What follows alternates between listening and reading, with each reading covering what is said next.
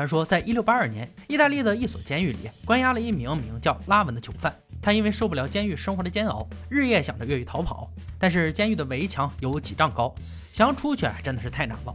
有一天，家里人在探监时给他留了一把雨伞。看见这把雨伞，拉文的眼睛一亮，觉得有了办法。一天夜里，天黑的伸手不见五指，拉文溜到围墙的下边，听了听近处没有人，立即施展爬墙的本领。他在墙头站稳后，撑开雨伞，轻轻一跳，慢慢的落在围墙外面的地上。这就是跳伞的由来。留言终结者也知道这个故事，并且听过一个更离谱的留言，是从飞机上跳下去后，可以利用逃生滑梯或救生筏当降落伞。这又是一条来自于好莱坞的物理知识。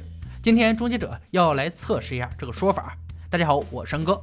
为了寻求答案，终结者们再次来到穆哈默沙漠飞机废弃场。这个老旧客机的坟场一直都是他们的乐园。计划是先找到逃生滑梯和救生筏，然后把老兄绑在上面，用直升机载上半空，比较绑东西和没绑东西的落地速度。高度两千英尺，因为一般人在自由下落的十四秒内就会达到终端速度或最大速度，所以就算再高也不会摔得更重。格兰负责老兄的准备工作，得先确定老兄落地时的冲击力道。制作小组准备了各种计量器，来测定老兄落地时是否能保命，甚至还有特种部队使用的速度计，借由感应气压变化来测定速度。测针计记忆力超过一定程度时就会显示出来。还有雷达测速枪，追踪老兄落地过程的速度。另一边，亚当打算做一件他梦想许久的事儿，那就是拉充气救生筏的快卸锁。飞机上有两大应急逃生设备。因此，终结者规划了两种降落方式：一，把老兄吊在逃生滑梯下；二，让老兄模仿印第安纳琼斯坐在救生筏上着陆。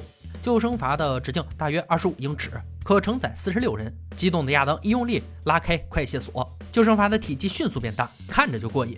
得把老兄绑在这个庞然大物上，完全复刻电影中的桥段。第一次测试马上开始，苏克斯司机五八直升机大狗号发动引擎，迅速将救生筏吊在直升机上，紧跟着向上拉升。结果刚到四百英尺，绳索便松脱了，老兄随即掉了下来，摔的是四分五裂，一点都不夸张。地上满是零件，丝毫没有人的模样了。这件事让大家明白了自由落体的冲击力有多大，铝制骨头支离破碎，上面的仪器也成了碎片，头内的加速器全毁。用来加固的六条绳索，载重量都有数百磅，却没有承受住飞机升空的拉扯力。重组老兄后，终结者用上了很粗的拖吊带，他们可以吊起一架飞机，绝对不会断裂。第二次升空很是顺利，成功到达了两千英尺的高度。格兰准备好测速枪，众人躲在安全位置后，杰米一声令下，直升机松开吊索，一如亚当的预料，救生筏像铜板一样翻转。老兄还没落地，便摔出了救生筏。救生筏的降落时速是二十二英里。摔出来的老兄则是一百五十四英里，同样是一地零件。不过通过比较可以看出，救生筏是能够大幅减缓下坠速度的。跳伞员通常是以十四英里的时速安全落地，而救生筏的二十二英里时速并没有超出太多，所以这个实验很值得继续进行。第三次改变策略，直接把老兄绑在救生筏下面，让救生筏以降落伞形式运行，高度上升至两千英尺后将其松开。这次降落看起来非常平稳。老兄在所有人的注视下成功降落，却还是身受重伤，四肢的侧针计都破表，说明手脚全断。胸部上七十五和一百的侧针计都没事，这表明他全身的骨头都摔碎了，但可能保下了一条小命。看起来救生筏是可以代替降落伞的作用，可实际上从各方面来说都无法实现。人从飞机上坠落时不可能完成这项装备。接下来终结者要再试试逃生滑梯。这次由杰米拉动快卸锁，DC 杠十客机的逃生滑梯迅速成型。这东西确实很棒。前三次的救生筏降落，让他们更加了解各种作用力。杰米和亚当很快就完成了逃生滑梯的装置。直升机带着被五花大绑的老兄再次起飞，没什么意外便升到了两千英尺的高空。地面众人撤退到安全位置，逃生滑梯慢慢悠悠地往下飘落，速度非常缓慢，降落时速多半维持在二十多英里。上面的老兄看不出有什么损坏。头骨、胸部都没事儿，所有的测针器都完好无缺，安然无恙的老兄证实了这种降落法似乎能保命。逃生滑梯不仅能充当降落伞，还能在落地时充当巨大气囊，非常成功的一次测试。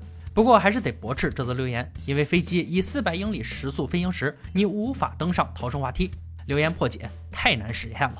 还有一个荒诞的飞行故事：说有架飞机被放置炸弹而爆炸，一名空服员没用降落伞，从三万三千英尺高空平安落地。落地后被人发现仍然系了安全带，坐在飞机残骸后部的空服员座椅上。计划很简单，切下废弃飞机的尾部，把老兄绑在座位上，再把他从放下救生筏的高度丢下。现在唯一的问题是重量，直升机的最高载重是三千五百磅。那么让我们先来进行切割吧。终结者团队在莫哈默沙漠忙活了一整天。终于是切下了飞机尾部，用链子吊起来，放到秤上，发现足足有六千磅重。继续减负吧，把一行人累得筋疲力尽，总算是完成任务。接下来该轮到老兄受难了。飞机残骸在直升机的拖拽下升空，老兄被绑在里面的座椅上。达到预定高度后，地面众人退到安全位置。一声令下，吊索松开，机身落地时，地面仿佛都震了一下。格兰检测到坠落时速是九十六英里，这种情况下怎么可能安然无恙？果然，老兄被摔成了一地零件。留言破解，完全扯淡。回到基地，凯莉在某网站上看到了一则关于爆炸的留言。一九五零年代，加拿大空军的战机连续发生奇特意外。据称，飞行员在坠机前就因爆炸而身首异处，原因是他抹的发胶在富含氧气的环境加上通讯系统冒出的火花，让他头爆炸起火了。这听起来有些匪夷所思。氧气加上适当燃料，的确会引发大火或爆炸。那么这则留言的重点就在于发胶和头发能否成为爆炸燃料？先做个小规模实验，看看结果如何。制作小组赶制了一个爆破间，准备在里头进行燃性实验。一号实验，在富含氧气的环境中，短路造成的火花会让没抹发胶的头发起火吗？格兰启动开关，发现只有冒出火花，没有起火。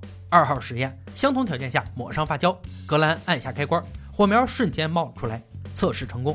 再拿定型喷雾来娱乐一下。威力很大，把小爆破室都崩坏了。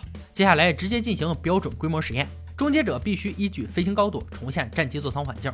赶紧前往希拉航空博物馆求助，在这里找到美军 A1 战机模型，座舱规格与留言提及的加拿大星式战机相似。收集到资料后，就可以想办法利用废物制造战机了。还记得我们的鲨鱼冲撞器吗？没错，冲撞器的身体就是很好的原料。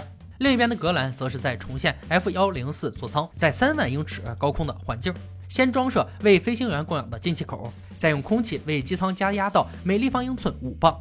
凯莉的任务是收集头发做一顶假发，当然主要道具飞行员的麦克风必不可少。最可能的火源出处就是二十四伏特的内部通话系统短路。各项道具准备就绪后，亚当就来凑热闹了，戴上凯莉戴的假发还挺好看。一号实验。容积大小相当的座舱进行加压，格兰控制输入面罩的氧气量以及点火系统，以模拟内部通话系统短路的情况。凯莉则为假发涂上发胶，戴上面罩，封好座舱，开始加压。结果后面的罩子被崩开了，危险性太高，必架设安全设施。没错，又是我们熟悉的防爆玻璃。随后再将漏气点给修补好，再次准备完毕，进行第二回的一号实验。格兰在听到号令后启动短路装置，半分钟过去了，什么都没发生。赶紧启动 B 计划，换成火箭点火装置。